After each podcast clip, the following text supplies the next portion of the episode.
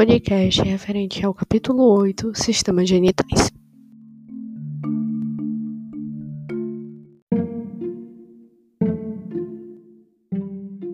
As estruturas que compõem o sistema genital masculino são pênis, uretra, testículos, escroto, bolsa escrotal, epídimo, dutos deferentes, próstata, glândulas seminais e glândulas bulboretrais.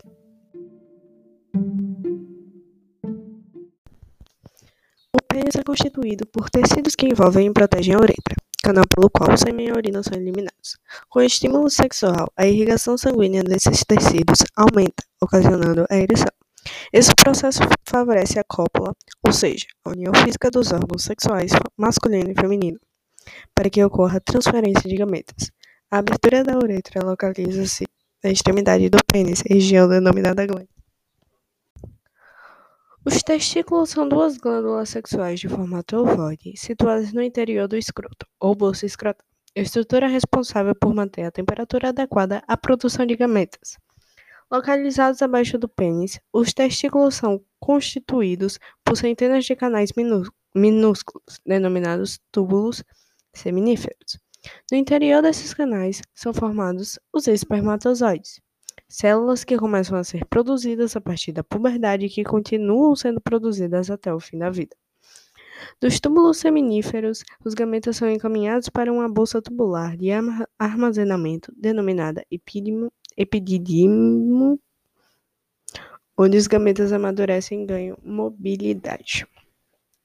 A estrutura morfológica do espermatozoide humano desenvolve-se durante a gametogênese, e é composta por três partes principais: uma região frontal, chamada de cabeça, uma região mediana, denominada peça intermediária, e a cauda. Composta pelo núcleo e pelo acrossoma. O núcleo representa a maior porção e contém o DNA, a contribuição genética do pai. O acrossoma, localizado na parte inferior, é uma bolsa com enzimas importantes para a fecundação, que ajuda o espermatozoide a penetrar no ovário do segundo. Essa é a cabeça. Local onde se encontram as mitocôndrias, responsáveis por gerar energia que movimenta a cauda do espermatozoide, possibilitando seu deslocamento em direção ao ovócito segundo, peça intermediária. Promove o deslocamento do espermatozoide. Cauda. No interior dos testículos localizam-se as células intersticiais, responsáveis pela produção e pela secreção de testosterona, o principal hormônio sexual masculino. Durante a gestação, a testosterona é produzida pelo feto do sexo masculino, sendo fundamental para o desenvolvimento dos caracteres sexuais primários, o pênis e os órgãos sexuais acessórios, como a próstata e as glândulas seminais, seminiais, seminais. A testosterona também promove o deslocamento dos testículos da cavidade abdominal para a bolsa escrotal. Após o nascimento do bebê, as células intersticiais ficam inativadas até a puberdade. Com a chegada dessa fase, a hipófise anterior. Hipófise anterior é uma das porções da glândula hipófise localizada na parte inferior do cérebro e responsável pela produção de vários hormônios reguladores do organismo humano. Começa a liberar o hormônio luteinizante, LH, o qual age sobre as células intestinais testiciais, estimulando a produção de testosterona.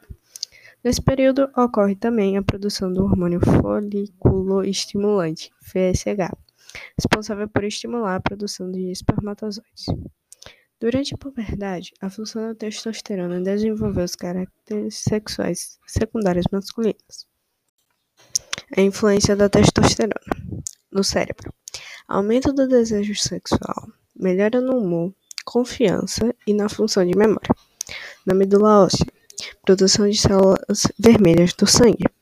Músculos, crescimento muscular, aumento da força física, aumento da resistência. Pele, crescimento dos pelos, aumento do colágeno. Ósseo, ossos, manutenção da densidade óssea. Órgãos sexuais, produção de esperma, função erétil e crescimento da próstata. Após serem formados nos túbulos seminíferos e sofrerem maturação no epidídimo, os, Os espermatozoides podem ser direcionados a um tubo de parede muscular, o duto deferente, e cada epidídimo parte um duto deferente. Esses dutos, na sua extremidade, fundem-se e formam o duto ejaculatório, responsável por lançar espermatozoides na uretra e desta para o exterior. A uretra começa na bexiga urinária, percorre toda a parte interna do pênis e abre-se para o meio externo. Durante o ato sexual, o orifício que liga a bexiga urinária à uretra é fechado para permitir a passagem do sêmen, evitando que, entre, que este entre em, em contato com a urina.